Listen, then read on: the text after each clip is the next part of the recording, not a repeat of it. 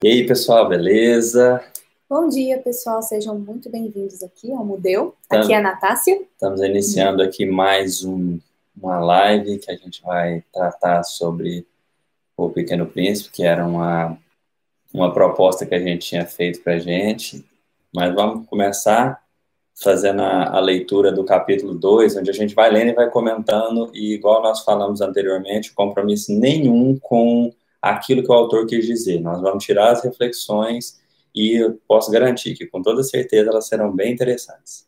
Sim, então a gente leu o capítulo 1, em que ele, só recapitulando, para quem não estava presente, é, ele conta a história da vida dele, de que ele era uma criança e que é, em se tornando adulto, ele foi perdendo aquela essência que ele tinha. E a gente tem o vídeo, eu vou colocar na descrição dessa live, para quem quiser assistir o vídeo número 1. Então vamos começar o capítulo 2. Aliás, que é interessante, assim, porque a gente sempre trata o livro para criança, né? É, a gente até comentou isso, mas, gente, que criança que ele está falando? Qualquer criança, porque muitas vezes o nosso problema de hoje, ele é referente ao, ao adoecimento daquela criança de ontem. Então, o livro ele vem trazer uma mensagem que vai falar com aquela criança adormecida, mas não é para infantilizar a gente, não é para resgatar, voltar lá no passado e a gente ficar relembrando as coisas, não. É para às vezes a gente conseguir tratar aquilo que ficou dentro da gente, aquilo que machucou, aquilo que deu alguma, trouxe alguma mágoa, que fez uma ferida, porque às vezes vem uma cena em um determinado momento da vida da criança e aquilo gera um trauma. E aquilo vai acompanhando a criança com o passar do tempo e nem percebe o que, que aconteceu. Às vezes ela nem lembra daquele evento, nem sabe que aquilo foi tão traumático, mas teve uma carga emotiva tão grande naquele instante, e isso gera, às vezes, um adoecimento que vai, vai tendo sequência na vida da pessoa. É. Então, esse livro, ele fala muito nesse momento, assim, ele vem ajudar a gente a fazer esse resgate. Mas então, vamos começar lá a leitura. Só uma observação que você foi falando, eu lembrei agora, né? Que quando a gente é criança e briga com o primo, briga com o irmão, dez segundos depois a gente já tá de bem um com o outro, né? É verdade. Então a criança ela tem essa essa maleabilidade, isso é muito bonito. Então acho que é uma coisa interessante da gente resgatar. Ele não fica lembrando lá, ah, você fez isso, não. Ele fala lá na hora, ele resolve o problema. Fala pesado, pesado, vezes, né? puxa o cabelo até o chão, entendeu? Me recordo dessas cenas. Mas estava tudo bem dez minutos depois, né? Então vamos lá. O Pequeno Príncipe, capítulo 2.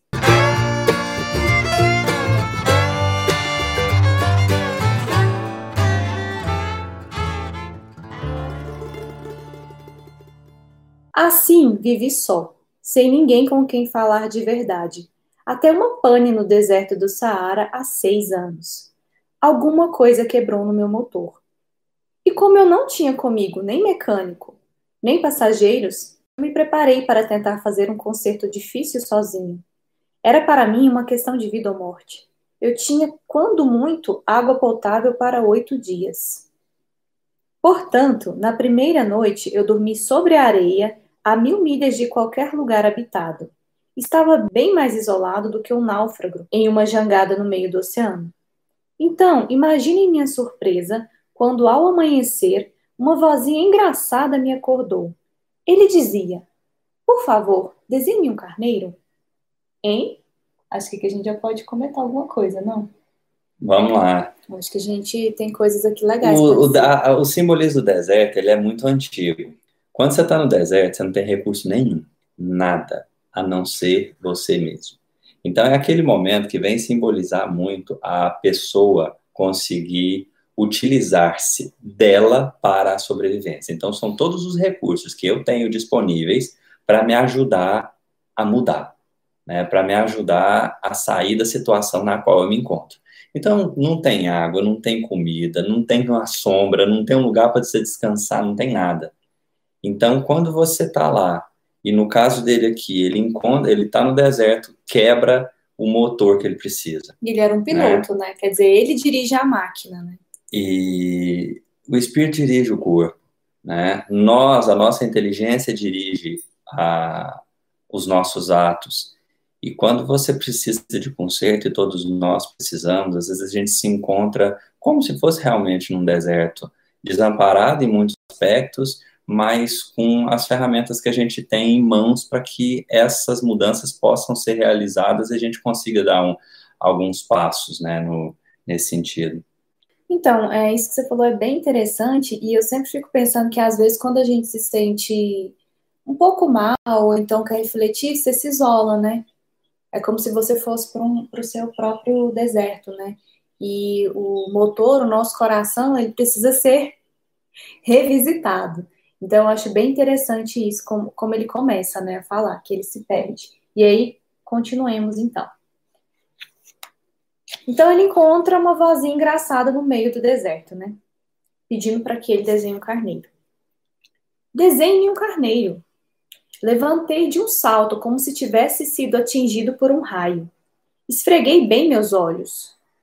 Olhei melhor e vi um rapazinho extraordinário da cabeça aos pés, contemplando-me com seriedade. Eis o melhor retrato, mais tarde, que consegui fazer dele. Mas meu desenho, é claro, ficou bem menos encantador do que o modelo. Não é culpa minha.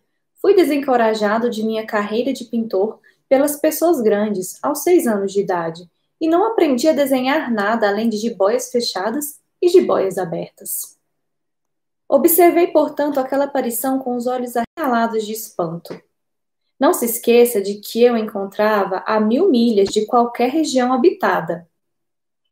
Ora, meu rapazinho não me parecia nem perdido, nem morto de cansado, nem morto de fome, nem morto de sede, nem de medo.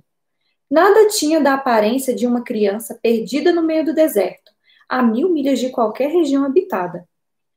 Quando consegui enfim falar, eu lhe disse: Mas o que você está fazendo aqui? E ele repetiu então, todo educado, como se fosse uma coisa muito séria: Por favor, desenhe um carneiro. Vamos só parar aqui um, um, uma, uma reflexãozinha, né? A, a criança, ela tem uma, uma simplicidade muito grande, mesmo em meio à adversidade essa figura tão singela que aparece ali e ela vem pedir para ele um desenho, ela vem pedir para ele que ele resgate justamente aquela capacidade que ele tinha perdido muito tempo atrás e tinha deixado aquilo adormecido, e vem cutucar e falar com, com a coisa mais natural possível: ei, faça isso. Será que naquele momento em que ele está no deserto, fazendo algumas reflexões profundas a respeito dele mesmo, consertando as mágoas, as dores, o motor dele, o que faz ele funcionar, o que faz ele ir para frente, será que naquele momento em que a gente começa a fazer essa reflexão da nossa vida, quando a gente começa a olhar para dentro, não é quando volta aquela criança, não é quando vem aquele serzinho para falar para a gente, olha, vou caminhar contigo aqui através dos problemas que nós vivemos juntos. E aí a gente vai aprendendo a lidar com eles aos poucos. Pode ser uma opção. Sim. Né? E essa mensagem, ela vem falar para nós isso também, para que a gente consiga fazer esse resgate. E volte a desenhar, né? Tipo assim, vamos comigo, desenhe um carneiro. Você conseguia desenhar antes, né? Por que, que agora você está com essa resistência? E é engraçado, porque o pedido que ele faz é tão inusitado. Pensa, você está lá no meio do nada, de repente, eu desenho um carneiro para mim. Não, e aí quantas coisas você está preocupado em arrumar? O seu avião caiu, você não tem água, você não tem comida, você precisa arrumar logo. E alguém está lá falando, não, desenhe o carneiro. Mas eu não quero desenhar o carneiro, eu preciso é, resolver o meu problema, arrumar o meu motor. E a gente vai racionalizando, a gente não entende por que, que algumas, alguns pedidos, né? Às vezes você tá com um filho, um esposo, um namorado, um amigo que fala: vamos conversar, é, vamos fazer alguma coisa diferente. E você fala: não, mas eu não tenho tempo agora. Não, mas é porque agora eu preciso trabalhar, porque eu tenho que manter essa casa. Não, porque olha, eu tenho uma deadline, eu tenho uma hora para entregar e você está me pedindo para eu montar um quebra-cabeça com você, ou você está me pedindo para responder uma mensagem de WhatsApp, e eu não estou conseguindo fazer isso. E aí a gente vai começando a ter os sentimentos de culpa, né? pela, pela nossa, talvez, inabilidade de perceber os pedidos simples ao nosso lado. Por favor, desenhe-me um carneiro, pediu o pequeno príncipe. Quando o mistério é impressionante demais, não sabemos, não ousamos desobedecer. Apesar de aquilo me parecer tão absurdo a mil milhas de qualquer endereço habitado e sob risco de morte, peguei em meu bolso uma folha de papel e uma esferográfica. Mas eu me recordei então o que eu havia estudado, sobretudo a geografia, a história, o cálculo e a gramática, e disse ao rapazinho, com um pouco de mau humor, que eu não sabia desenhar. Ele me respondeu: Não tem problema, desenhe um carneiro. Como eu jamais tinha desenhado um carneiro, refiz para ele um dos dois únicos desenhos de que era capaz, aquele da jiboia fechada, e fiquei estupefado ao ouvir o rapazinho me responder: Não, não, eu não quero um elefante como jiboia. Jiboias são bastante perigosas e um elefante é muito desajeitado. Meu lar é muito pequeno, eu preciso de um carneiro. Desenhe um carneiro. Eu acho que essa parte aqui é interessante a gente comentar, que no capítulo anterior, ele quando criança, né, o piloto, ele desenhou uma cobra com um elefante dentro. E aí ele foi mostrando para todo mundo e perguntando o que era aquilo. E as pessoas falavam que era um chapéu. E ele ficava muito triste, não, mas não é um chapéu, é uma cobra com um elefante dentro. E aí ele ficou impressionado, porque quando ele fez esse desenho, agora adulto, que era o único que, dizendo ele, ele sabia fazer, o pequeno príncipe olhou e conseguiu identificar. Sem sem pestanejar, né? não. Sem preocupação nenhuma, não. sem reflexão nenhuma, simples, natural, é espontâneo, né? É a espontaneidade que a gente acaba perdendo. É você olhar uma coisa e ver a simplicidade dela.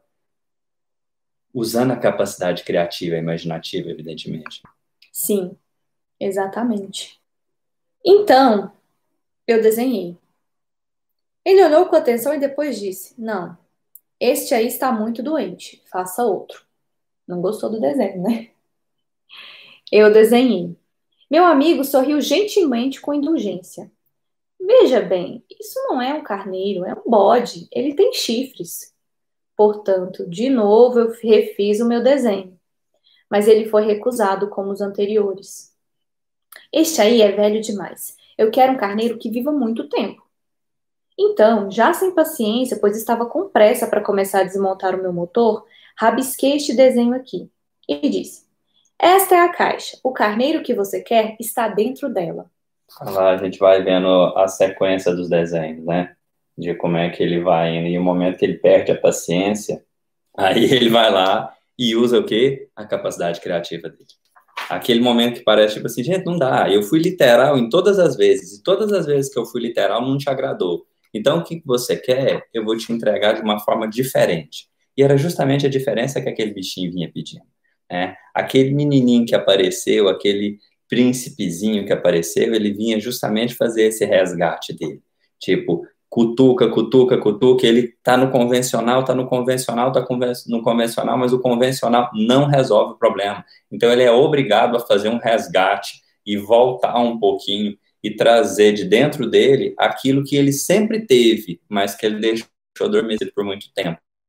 Verdade, porque quando ele desenhava a cobra, né, a jiboia com o elefante, ficava no formato estranho. Agora ele entrega justamente uma caixa para que a pessoa utilize da criatividade e entenda o que tem lá sem problema nenhum. Bem legal. Mas fiquei bem surpreso ao ver o rosto do meu jovem juiz se iluminar.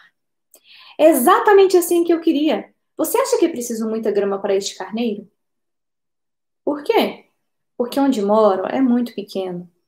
Certamente será o bastante. Eu dei um carneiro bem pequeno para você. Ele inclinou a cabeça para o desenho. Não tão pequeno assim, veja. Ele dormiu.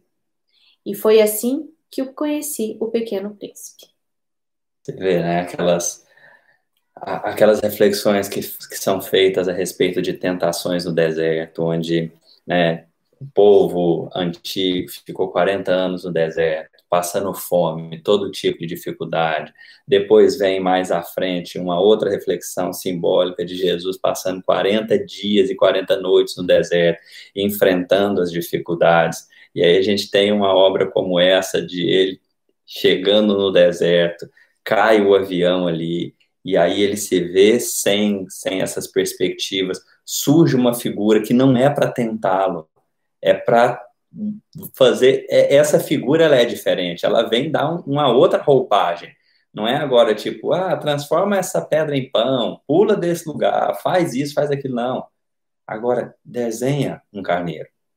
Um animalzinho que tem, tem um, um contexto muito de simplicidade, é uma inocência também. E, e vem resgatar isso, e ele começa até que sai aquela caixa. Né? Aquela caixa é um mistério, é uma caixa de Pandora, não sei, mas é, é, vem trazer um, um mistério.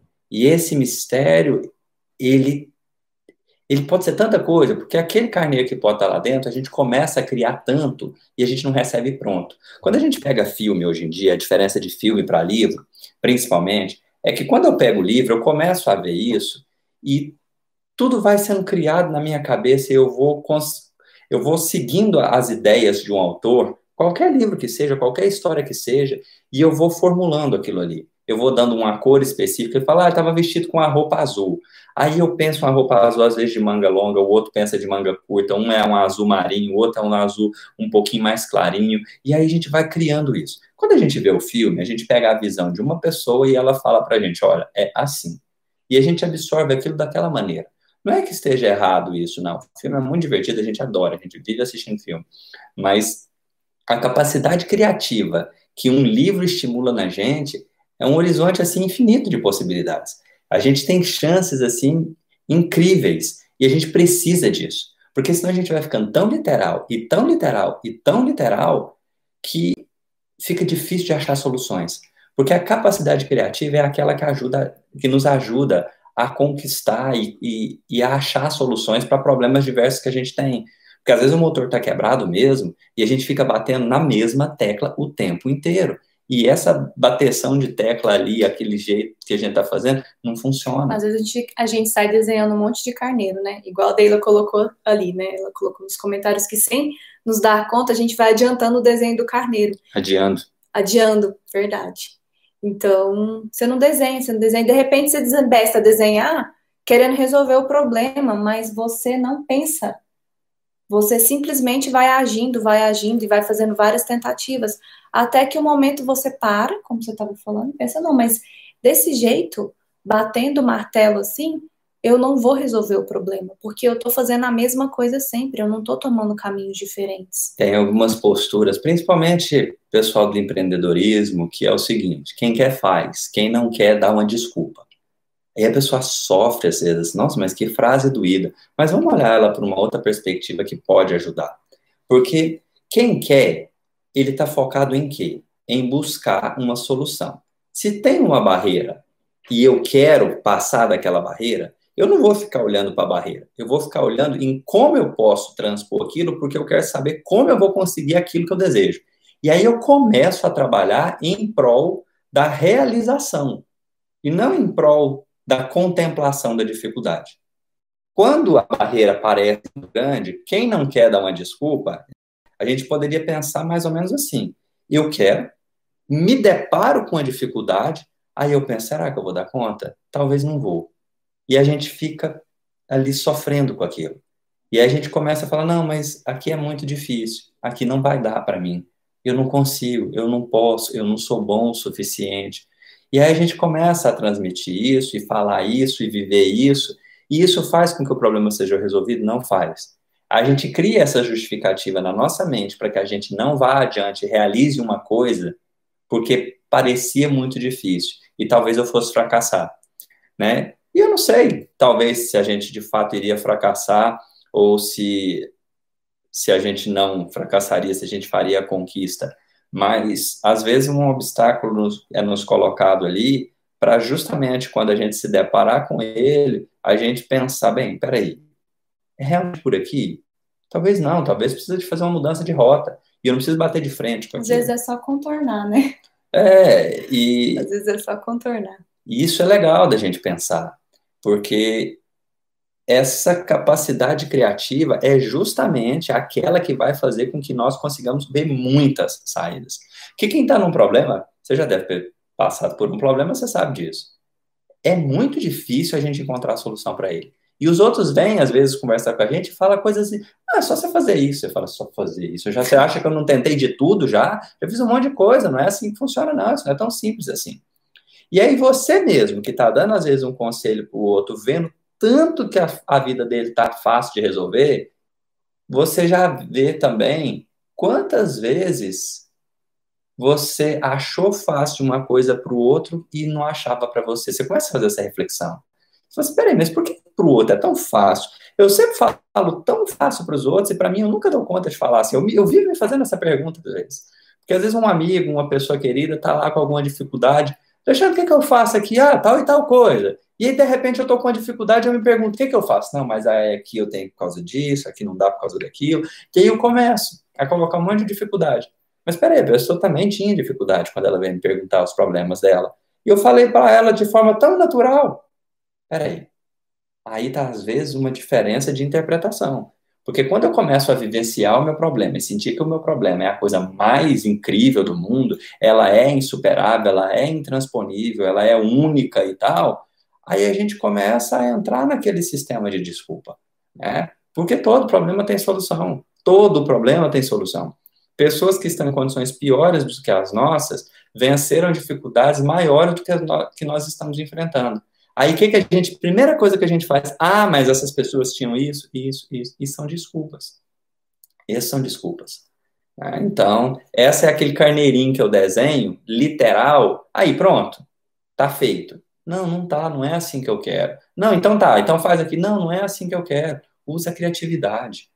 Usa a criatividade. Coloca a coisa ali em uma gama de possibilidades. Porque que jeito que tá o carneiro dentro daquela caixa? Você não sabe. São tantas as formas que ele pode estar ali dentro. Você vai tirar qual? A que você precisar no momento.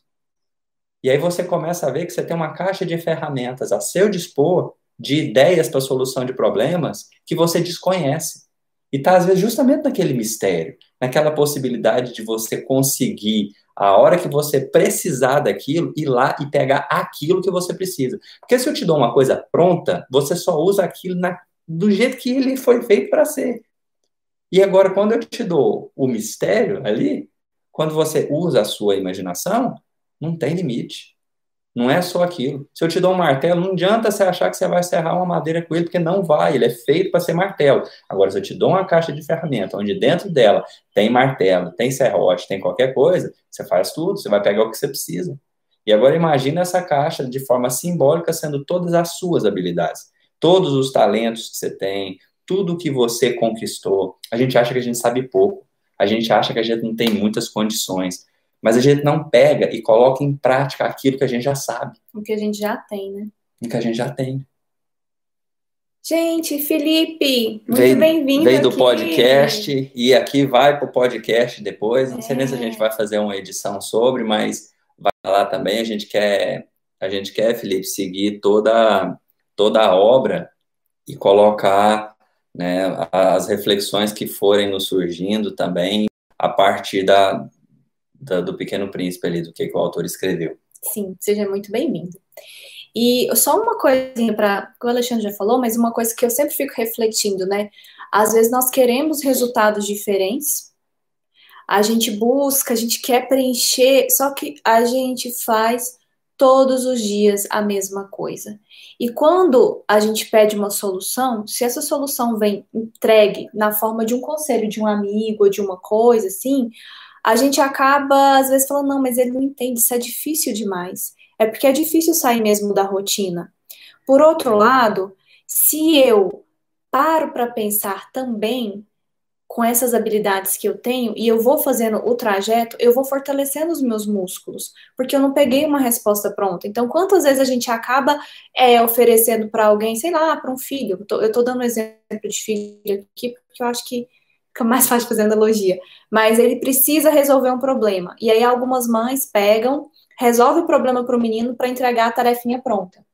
Ele cumpriu aquele objetivo, ele entregou a tarefinha pronta, só que ele não aprendeu ele não passou pelo, pelo processo de errar, de usar a borracha, de refazer a conta novamente, para que ele pudesse apropriar daquele conhecimento. Então, às vezes a gente quer a resposta pronta, só que se eu tenho a resposta pronta, eu não vou saber, diante de uma outra dificuldade, qual caminho escolher. De repente, eu vou ficar batendo a minha cabeça na pedra no lugar de contorná-la, como uma outra forma de, de escolha, né, de ação. E muitos problemas que às vezes a gente tem no campo da emoção, eles são tão grandes porque nós tornamos eles grandes. Porque às vezes a dificuldade não é tanta assim. E é ruim quando a gente fala isso, porque a pessoa está vivendo, ela está com tanta dor, ela, e ela, ela sabe o que, que ela está sentindo. Aí vem uma pessoa que está totalmente descontextualizada e fala: não, não é tão grande assim. Uhum. Mas é porque, com toda certeza, a pessoa não está usando todas as ferramentas que ela tem. Né? Vai doer, vez ou outra. Não, tem alguns problemas que são assim espinhosos demais. Sim. Mas a gente tem como fazer a, as mudanças que precisam ser feitas para que aquela situação ganhe uma conformação diferente. Porque olha, o mundo ele não vai ser nunca obrigado a corresponder às minhas expectativas. Então, quando a situação bater, doer, ficar difícil, se eu não mudo a minha forma de enxergar aquilo, aquilo vai continuar existindo a despeito da minha vontade ou não. Então, peraí, eu vou continuar sofrendo com aquilo? Não vou, não quero, não preciso. Então, o que, que eu tenho que fazer? Mudar. Não, mas é o outro que tem que mudar. Sim, mas é você que está sofrendo. E o outro vai continuar sendo daquele jeito. Então, enquanto o outro quiser, não quiser fazer a mudança dele, se você ficar esperando, você está colocando no tempo do outro mudar a vida dele ser uma pessoa melhor, a responsabilidade pela sua felicidade. E aí? Olha só a porta do fracasso aberta. Porque tá o, fracasso, né? é, o fracasso, assim, no sentido de a dor, você abriu a porta para a dor entrar. Você vai sofrer invariavelmente porque o outro vai falar descompromissadamente, ele vai fazer coisas que você não concorda. Então, nesse caso, a gente advoga justamente por isso que quem tem que mudar somos nós. É ruim falar isso, porque às vezes você está vendo claramente que o problema está no outro. Né? A gente pega muito o caso de bebida. Né? Mulher tem um marido bêbado em casa, o cara chega estúpido, aquela coisa e não sei o que e tal, e faz um escarcel e a gente passou, a gente viu muito isso no, nos locais onde a gente, a gente atuava, nessa cada história. E assim, a mulher tá lá lutando, trabalhando, tá buscando de tudo quanto é jeito. Filhos, e né? aí o cara chega, vai, bebe, chega metendo o pé na porta, acabando com tudo. E aí a pessoa vem desesperada. O que, é que eu faço para ele mudar? Muda você. A pessoa quase morre, quase cai. Gente, é né? muito interessante ver a reação. Eu já tive essa reação com o Alexandre, porque ele que me ensinou isso. Eu não. Como assim? É um outro que tem que mudar. Eu não tenho que mudar o meu comportamento. Eu não estou agindo de forma errada. É, aquelas, aquelas mulheres de onde a gente está falando, né? Era muito interessante porque elas queriam bater no Alexandre, sabe? Como assim você tá falando para eu mudar? O homem chega desse jeito na minha casa? Você tá louco? Mas aí a gente não percebe que às vezes a pessoa não quer mudar. E às vezes até vai, mas no processo dela, entendeu? Por isso que a nossa, a nossa mudança de comportamento, como eu enxergo o outro, eu não vou colocar a minha vida à disposição da, da ação daquela pessoa. Uma coisa que precisa ficar clara nesse, nesse, nesse raciocínio, para que a gente nunca perca o eixo disso, é que quando a gente fala que quem precisa mudar somos nós, não significa que o outro tá, esteja certo. Não. Não significa que aquele comportamento, a gente aceitou aquele comportamento e começa a bater palma para ele. Não. Só que por aquele comportamento eu não tenho controle. A não sei que eu mando para cadeia, né? E não vai dar certo sempre, né? Eu não vou matar o outro, eu não vou, não vou fazer isso. Então eu tenho que me adequar, porque o mundo está batendo e quem está sentindo a dor sou eu. Então ou eu me fortaleço ou eu não tenho outra escolha. Sim porque as dificuldades vão continuar vindo. E às vezes na mesma intensidade, vez ou outra, intensidade muito superior. O que, que eu vou fazer com isso? Essa é a grande chave. Essa é a, é, a, é a mudança que precisa ser feita. Essa é a hora de eu abrir a caixa do carneiro e ver o que, que tem lá dentro. Mas eu vou ver o que, que tem lá dentro antes de buscar. Eu vou falar, eu quero que esteja isso lá dentro. E eu começo a trabalhar para que aquilo se transforme. Uhum. Porque pensa, imagina que isso seja a sua mente essa caixinha seja a sua mente. Você resolve um problema onde primeiro? Aqui. Você busca a solução e aí você bota ela em prática, você busca a solução e coloca ela em prática, você busca a solução e coloca em prática. E assim você vai superando o problema, assim você vai vencendo a dificuldade. Esse é um caminho para a gente fazer. A reclamação não resolve o problema. Você vai continuar sofrendo se você continuar ficando reclamando. E de vez em quando vai precisar dar, dar uma resmungada, não tem problema. Mas a gente ficar na posição de vítima sempre é uma escolha, porque a situação às vezes não vai mudar.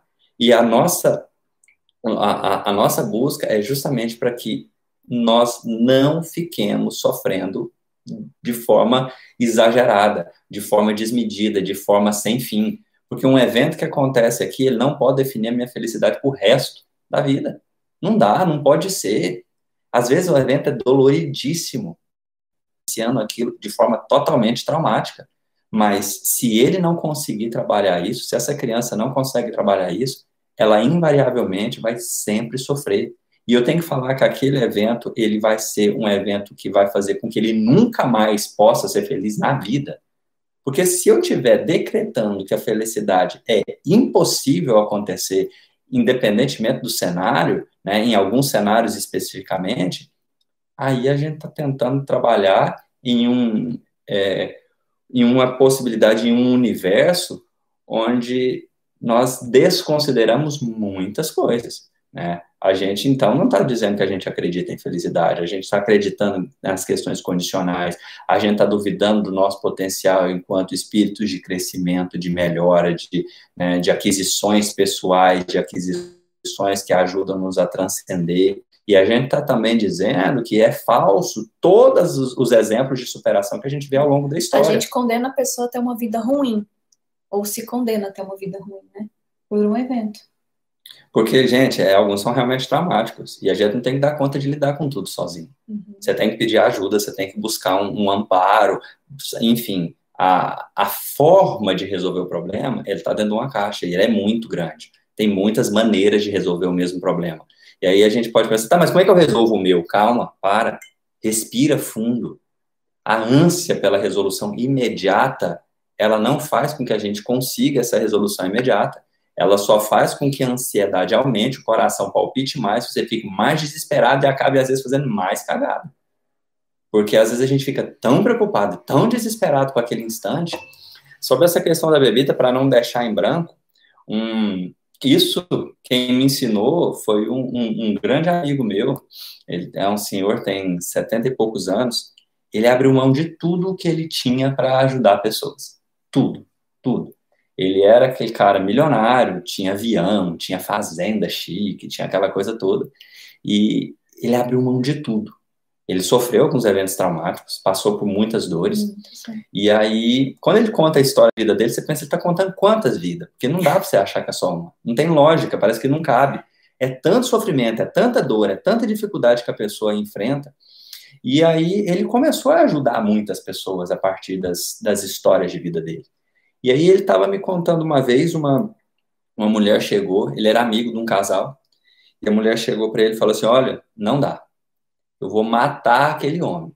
Eu não, não tem como, não tem jeito, eu vou largar tudo e não dá, é a última vez. O homem sempre chegava bêbado em casa.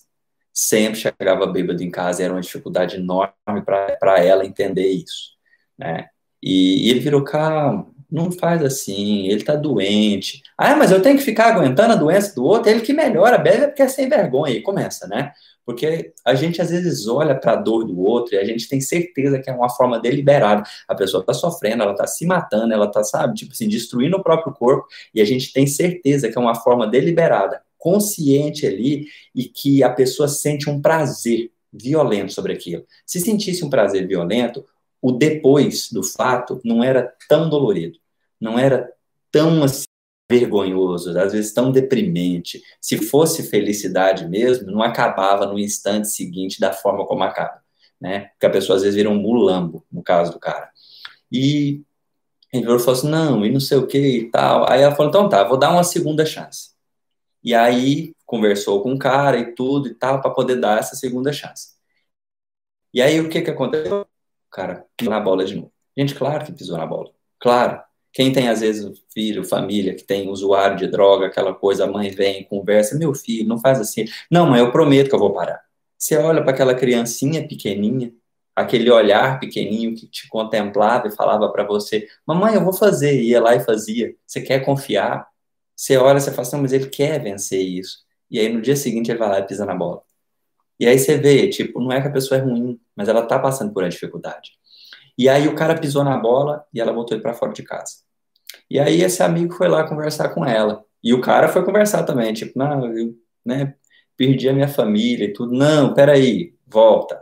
Conseguiu voltar. Mas ele virou para ela e falou o seguinte: olha, todas as vezes, e agora é a parte que às vezes a gente quase morre de raiva de ouvir, todas as vezes que ele chegar em casa, bêbado, pega, dá um banho nele, com carinho, usa toda a lembrança que você tem, tudo de bom que tinha quando vocês se conquistaram, quando aquela coisa toda começou, traz aquilo, coloca naquele ato e cuida dele. Mas eu vou cuidar de um cara sem vergonha. Cuida, faz isso. Porque às vezes, gente, vou abrir um parênteses, a gente dá tudo o que a gente quer dar para o outro, mas a gente às vezes deixa de dar o que ele precisa. Hum, isso é doído, hein? É. Essa é uma parte que a gente precisa refletir, porque às vezes a gente dá tudo que o outro, que o outro quer, que é que a gente quer dar, mas não aquilo que o outro precisa. E o que, que essa pessoa precisa? Ela precisa de amor. E por que, que ela precisa de amor? Porque ela já não confia mais nela. Ela já perdeu, ela já se perdeu de si mesma. E quando ela se perde de si mesma, o que, que resta? É um fim que ela vai colocando, né? E aí agora é Deus que sabe o tempo, né? Vou beber até acabar as forças, vou beber até acabar o dinheiro, vou ficar na sarjeta, vou acabar com tudo, vou caçar briga, vou enfim. E vai se destruindo, se destruindo. E ele virou para ela e pediu a única coisa que ela ainda não tinha feito: tratar ele como um ser humano que precisa de ajuda. Sabe aquela coisa de faz puta que você gostaria que fosse feito para você? Você entra num vício, não dá conta de sair, e às vezes a sua mente você fala: não, não quero sair, eu não posso sair, eu não vou sair ou disso. Então não tô viciado, né? né? E seja a negação ou não, você está vivendo aquilo, você olhando de forma consciente, fora do problema, o que, você gostaria que as pessoas fizessem? Que insistissem ou que desistissem de você? Se você quer que, que desista, é porque você já desistiu. Você só está buscando, às vezes, uma outra, um aspecto. Mas, no fundo, a gente não quer isso.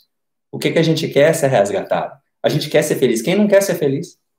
Quem não quer, eu quero ser feliz. A gente busca a felicidade das formas mais tortas possíveis, mas no final a gente quer ser feliz.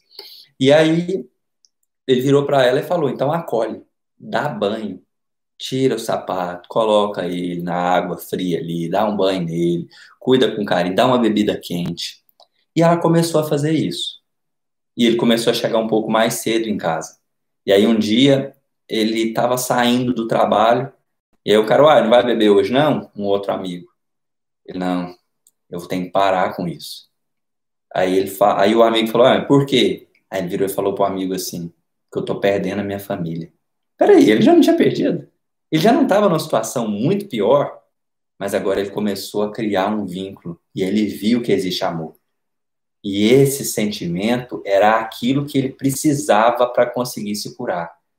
E a mulher continuou de forma totalmente desinteressada a fazer esse trabalho. Porque, gente, onde a gente estava onde a gente foi conhecendo esses casos e tudo, como é que era? O cara chegava em casa, a mulher pegava a panela, atacava na cabeça dele, era xícara, quebrava copo, era o escarcel, o que tivesse na era, frente, era virava na mão, né? jogava faca, era uma Só coisa uma assim facadinha. incrível. E tipo, o que que o outro faz? O outro reage, né? Você tira do outro uma capacidade de ação, às vezes, e, e faz com que ele tenha uma reação.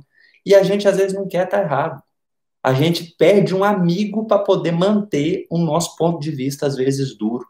A gente, sabe, a gente tem uma vontade de estar tá certo o tempo inteiro, né? A gente, tá, a gente quer estar tá certo quando a gente vai votar, a gente quer votar no candidato que todo mundo está votando. Quando a gente escolhe um time de futebol, a gente quer a maior torcida. Quando a gente vai fazer qualquer coisa, a gente vai comer em algum restaurante. Tem um restaurante cheio de gente, tem um que só tem uma pessoa. Você vai no que só tem uma pessoa, às vezes. Você Nem pode até ir se você tiver por causa do tempo. É. Mas você vai ficar sempre com aquela expectativa: no outro é melhor. Né? Você às vezes nem foi no outro, nem foi nenhum dos dois, mas você acha que o outro é melhor pela prova social. Todo mundo está indo, quer dizer que é. Então a gente fica nisso, a gente vive isso muito. Né? Então a gente às vezes deixa de fazer algumas escolhas autênticas por causa justamente dessa, de, dessa necessidade que a gente tem de sempre estar certo, de, de nunca errar. E a gente sofre com o nosso erro, mas a gente esquece que é com o erro que a gente aprende. E aí esse cara começou a fazer a mudança. Ele foi mudando. E dentro da casa dele as coisas foram mudando. E ele parou de beber. E assim, anos depois, eu fiquei sabendo dessa história, não tinha bebido nunca mais. E a família tinha conseguido é, se restabelecer. Mas aí eu te pergunto, quem mudou primeiro? A mulher, a esposa que ia botar ele para fora. Porque ele ia sair de casa. Ele ia se sentir um miserável, ainda maior do que ele já estava se sentindo por ter saído de casa.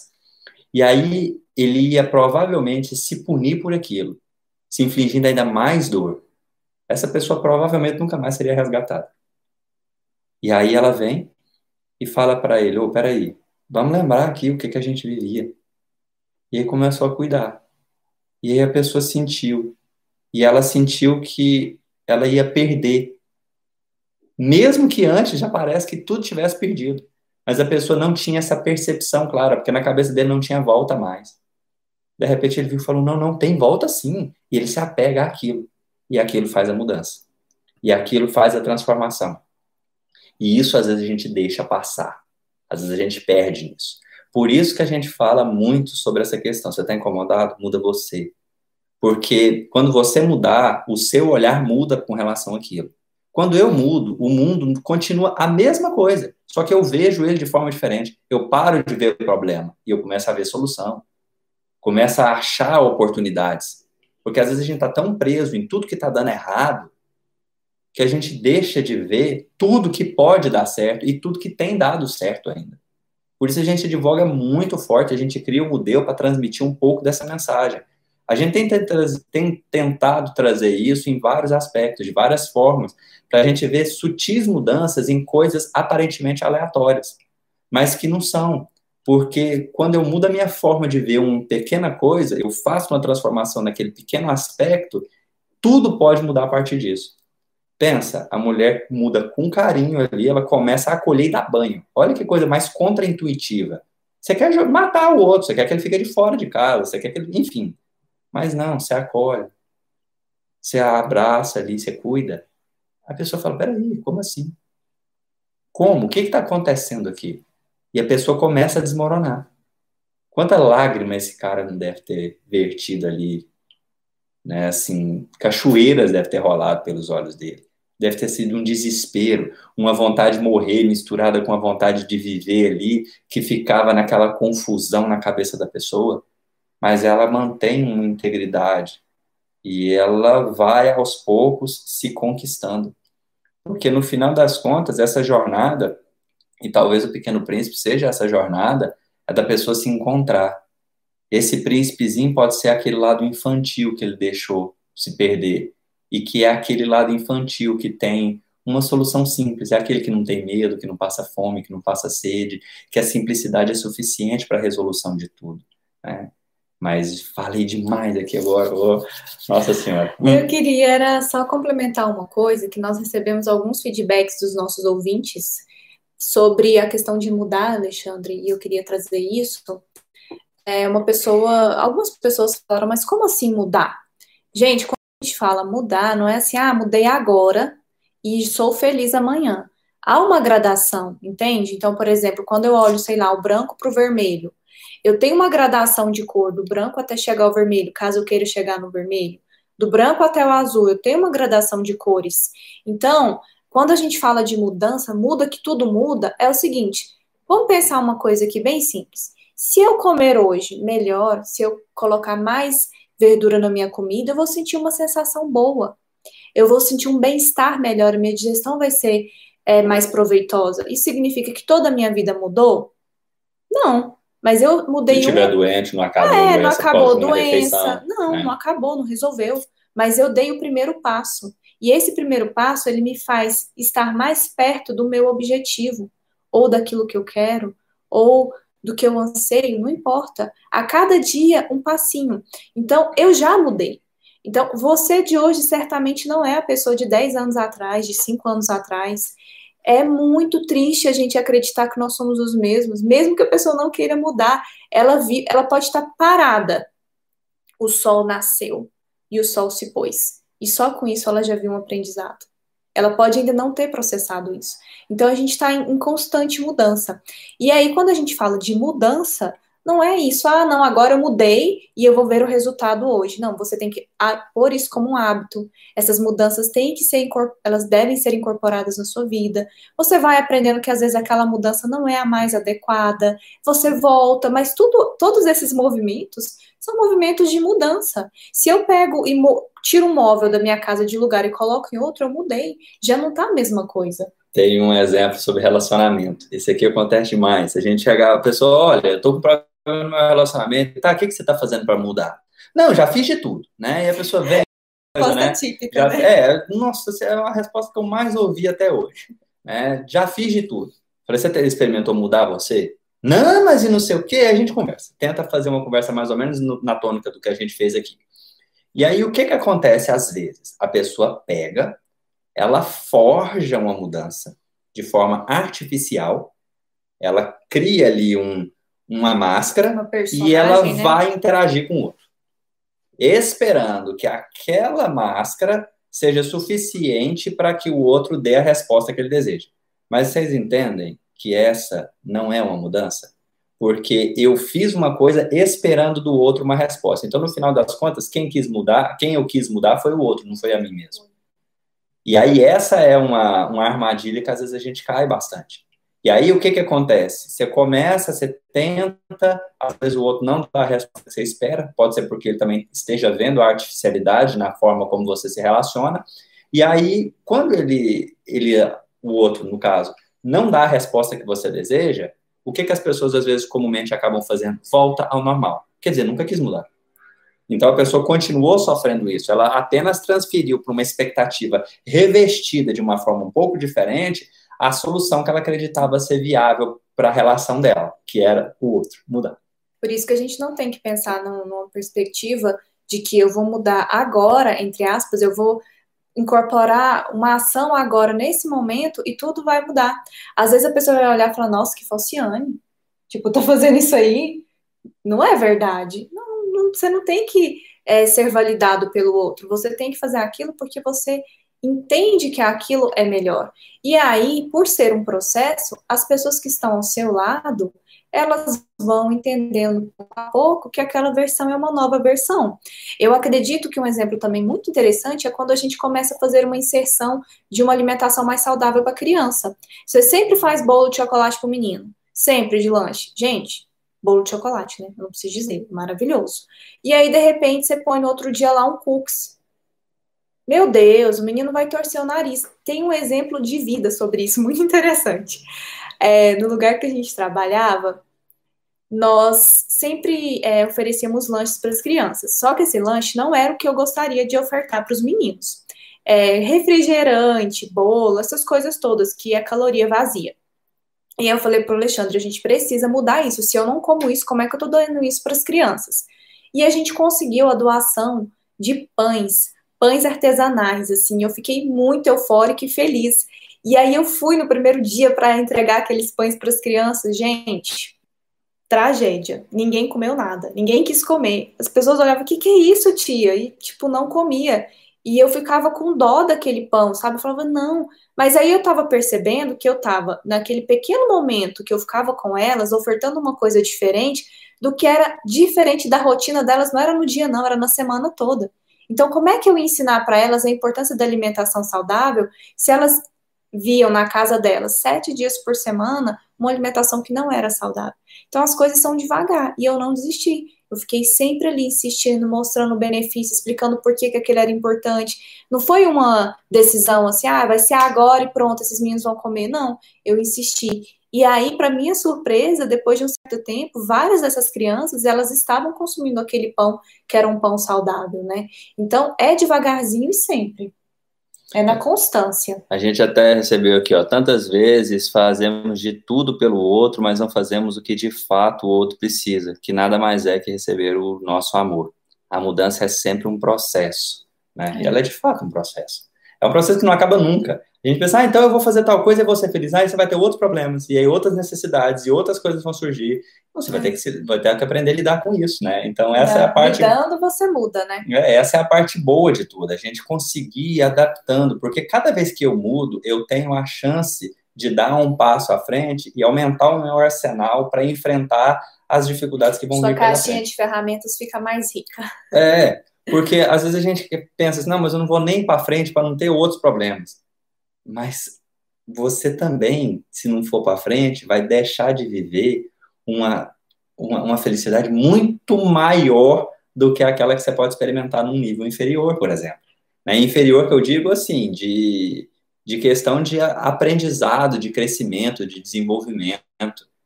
Então, a gente começar a entender isso, porque a gente concentra demais na coisa ruim. Nossa, a gente concentra demais na coisa ruim. A gente sempre fica parado ali, porque e se der errado isso, e se der errado aquilo, e se der errado, errado aquilo outro. Mas a gente, raras vezes, para e pensa, e se der certo isso, se der certo aquilo outro, se der certo. A gente não pensa tanto assim. Então, é isso. Então, eu acho que fechamos, né, o capítulo 2. Capítulo 2 de O Pequeno Príncipe trouxe uma reflexão. Gente, vocês veem, tinha nada a ver, entre aspas, tudo que a gente comenta com relação àquilo. Mas é interessante, a, a, é o exercício. Nós estamos tentando botar em prática aquilo que a gente está falando enquanto a gente lê. Falando dessa capacidade criativa, então a gente está buscando, resgatando de nós ali. Eu fui, eu acabei lembrando enquanto a Natasha estava comentando algumas coisas de cenas da minha infância, de algumas coisas doloridas para mim, de algumas coisas ali que foram acontecendo, a sucessão de fatos, até que eu chegasse neste instante, tivesse sentado na frente desse computador fazendo essa live hoje, a segunda live que a gente está fazendo aqui no Mudeu. Só que assim, a gente pode, né? A gente tem essa liberdade poética. E me desculpe o autor se eu estiver passando por cima de, do desejo que ele tinha, mas está fazendo sentido para mim e essa pode ser uma mudança que vai me ajudar. Então por que, que eu não vou fazer? Porque não foi essa a intenção da pena que escreveu naquele instante? Não. Somos livres para pensar e agir. Tem uma, uma passagem bíblica que eu acho assim, ela incrível, que é, ela está no, no, no livro de Pedro, que ele fala assim: nenhuma das escrituras é de particular interpretação. Então, todas as vezes que você lê alguma coisa e sentir alguma coisa boa ali acontecendo a partir da, daquela leitura, é uma sabedoria milenária, a gente até falou isso, eu vou trazer alguns contextos, porque tem muito simbolismo bíblico na, no Pequeno Príncipe. A gente olha ali e a gente fala assim, ah, é tal coisa. Cara, nenhuma é de particular interpretação. Você leu aquilo ali, te serviu, vai te ajudar, vai te ajudar a transformar, é aquilo sim. O outro que vire do avesso para lá e queira impor a verdade que ele quer trazer. Às vezes, algumas pessoas que têm uma postura religiosa muito arraigada fazem com que o pensamento retroceda, que ele fique ali enclausurado, cristalizado em uma única forma de ver coisas que são múltiplas. Então, às vezes, a gente lê, a gente vê, nossa, é incrível. Então, utilizando essa passagem de Pedro, nenhuma das escrituras é de particular interpretação, eu também estou interpretando aqui, junto com a Nath, de forma livre o que a gente quiser a partir desse livro, né? E depois falem se vocês acharam interessante essas reflexões que a gente vem trazendo, porque a gente tem, nossa, livro para ler com coisas interessantes para refletir é o que não falta. Sim. Então, nós temos disposição para poder trazer muita coisa nesse sentido que acho que pode agregar. Porque às vezes, às vezes a gente está só precisando de refletir um pouco. Às vezes a gente está tão preso ouvindo e recebendo e tal, que a gente esquece que a coisa não é de fora para dentro, é de dentro para fora. Né? No final das contas, é você quem vai criar e você que vai transformar o mundo. Não é o mundo que vai vir com a criação pronta e te falar como é que você vai se condicionar. Então é isso, pessoal. Muito obrigada por estarem aqui conosco. Nós agradecemos aos ouvintes do podcast. Nós ficamos muito felizes com você aqui hoje, viu, Felipe, que veio de lá. E também no Instagram, no YouTube é muito gratificante nós é, encontrarmos pessoas que também estão nessa busca, né? Nessa busca de mudança, mudança sincera, que não é fácil, não é simples, mas é possível. A gente pode sim colocar. Ela é simples, mas ela não é fácil. É, gente, eu troquei. é simples, é simples, mas não é fácil. Mas não é fácil, exatamente. Então é, é isso, pessoal. Então Muito continue obrigada. acompanhando, deixe seu comentário, fala o que você gostaria de ouvir, alguma reflexão que você gostaria que fosse discutida, principalmente essa questão de mudança. Às vezes é um problema que você tem que você não está conseguindo ver uma solução, né? Vamos tentar abrir essa caixinha. A gente tem um e-mail, gente, para isso, para pessoas que queiram mandar histórias e a gente não, não vai identificar, obviamente, a pessoa e a gente conversa sobre isso, tá bom? Vamos refletindo junto, porque ficar na situação ruim, gente, a gente não precisa mais. E nós estamos aqui agora justamente para tentar acabar com essas coisas tudo e melhorar. A gente vai se melhorando, os outros vão se melhorando e a gente vai crescendo junto, trocando figurinha. Tá certo? Um grande abraço para todos vocês e até uma próxima. Tchau!